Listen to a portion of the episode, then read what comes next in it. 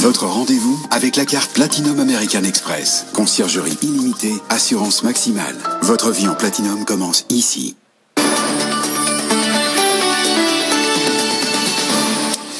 Le journal de l'écho sur BFM Business, il est 20h32. On a un petit peu de retard, pardonnez-nous, et on démarre avec euh, Faiza Garel. Bonsoir Faiza. Bonsoir. Et le projet budget 2021 retoqué par le Sénat en deuxième lecture, mais quelque part on s'y attendait un peu, non? Le texte a été rejeté sans examen et doit désormais repartir à l'Assemblée nationale.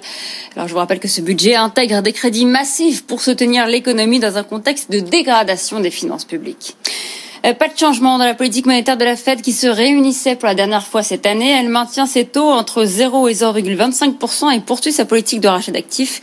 La Fed qui est plus optimiste sur l'économie américaine, elle revoit légèrement à la hausse ses prévisions de croissance pour 2021 et 2022, respectivement plus 4,2% et plus 3,2%. Euh, le PIB devrait chuter moins que prévu euh, cette année. La Fed prévoit une baisse de 2,4% au lieu de 3,7% le chiffre qui était estimé initialement. En France, les banques françaises sont soulagées par la décision de la Banque centrale européenne sur les dividendes. Elle les autorise en effet à en verser de nouveau avec une certaine limite, même si les conditions sont strictes. Elle compte bien en profiter, comme nous l'explique Caroline Morisseau. Les banques françaises se raccrochent au verre à moitié plein. On est satisfait, cela marque au moins la fin de l'interdiction de distribuer des dividendes, nous dit la porte-parole d'une grande banque française. Certes, les conditions sont strictes, hein, elles ne peuvent pas distribuer plus de 15% de leurs profits cumulés en 2019 et 2020, mais la décision ne court que jusqu'en septembre prochain. Les banques françaises espèrent donc pouvoir ensuite se rattraper auprès de leurs actionnaires.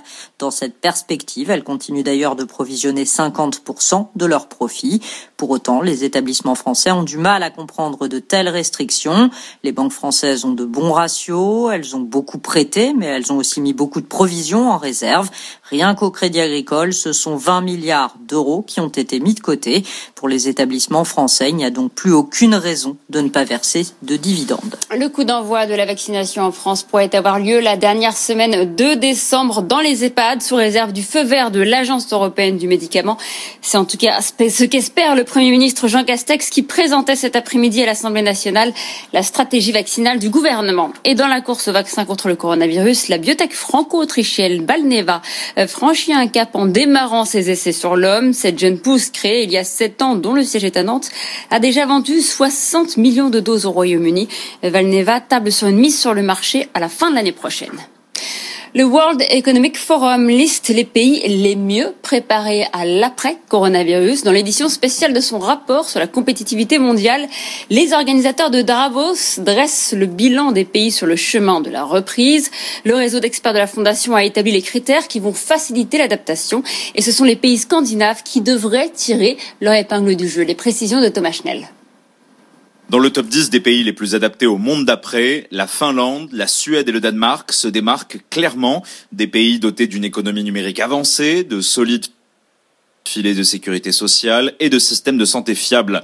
De même, les systèmes financiers robustes ont permis à ces États d'accorder plus facilement des crédits aux PME et ainsi d'éviter les faillites en série.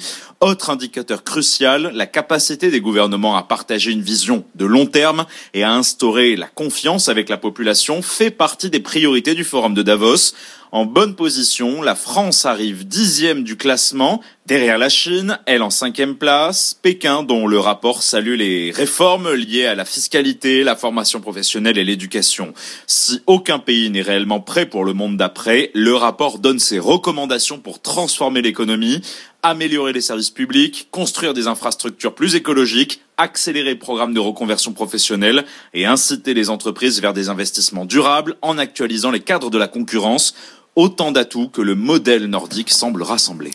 La France est-elle prête à relever le défi de l'hydrogène? Le PDG d'Air Liquide, Benoît Poitier, a exposé ses recommandations ce matin devant les sénateurs. Également fondateur du Conseil mondial de l'hydrogène, il incite la France à faire preuve de plus d'organisation et de réalisme pour ne pas rater le coche. Jean-Baptiste Huette.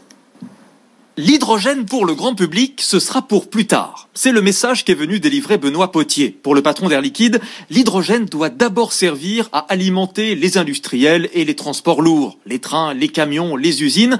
Benoît Potier plaide pour plus de cohérence et de réalisme.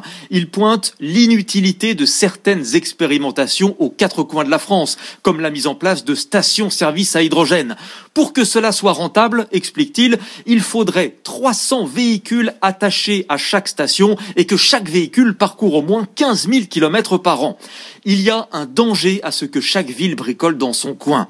Benoît Potier poursuit. Comment se fait-il que des trains à hydrogène construits en France circulent en Allemagne alors qu'ils sont encore en test chez nous? La France possède la technologie, les compétences, l'énergie nécessaire. C'est une question de souveraineté, mais il faut des gens qui connaissent le sujet, conclut le patron d'Air Liquide, pas seulement des politiques.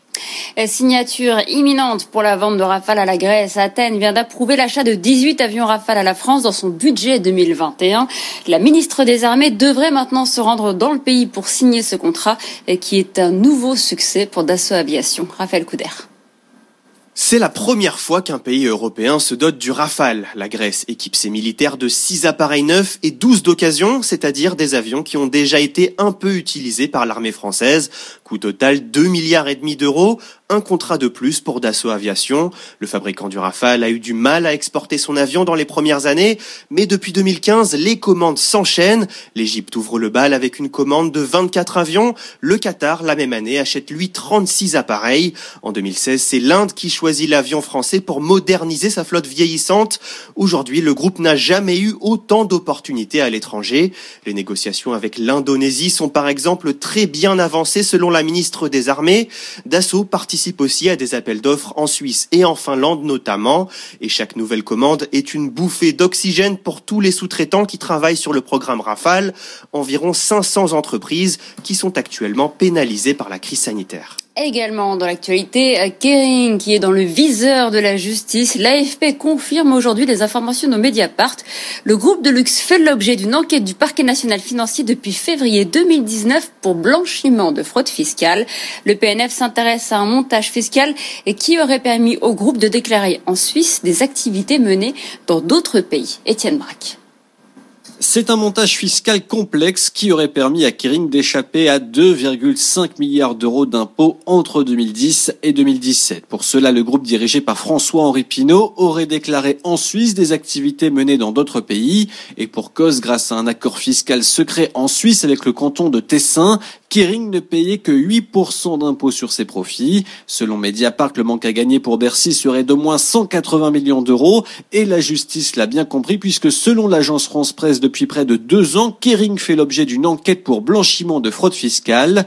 Une affaire qui tombe mal pour Kering. Le groupe avait copé d'un redressement fiscal record de 1,2 milliard d'euros par le parquet financier de Milan il y a moins d'un an. Mais ce soir encore, Kering conteste les informations de presse concernant toute forme de fraude fiscale et se dit prêt à faire preuve de transparence. Kering a été la plus euh, forte baisse ce soir du CAC 40. Le titre a perdu 2,3% à la clôture. Euh, Facebook se paye une page de pub dans les grands titres de la presse américaine contre son ennemi juré, Apple. Le réseau social dénonce les conséquences de la prochaine mise à jour d'iOS. Elle doit permettre de limiter la collecte de données des utilisateurs d'iPhone et donc freiner la publicité ciblée auprès d'eux, ce qui, selon Facebook, ferait chuter les revenus des petites entreprises. Ils aiment bien ça, se lancer des petits pics à travers euh, des pages de pub et on verra certainement Apple riposter avec un, un grand panneau qu'ils sauront mettre au bon endroit. Merci euh, euh, Faiza Garel pour le journal de l'écho. Allez tout de suite, on va retrouver notre start-up du jour. Euh, elle s'appelle Follow. Else, on est dans la santé et on va retrouver Romain Collin, son fondateur.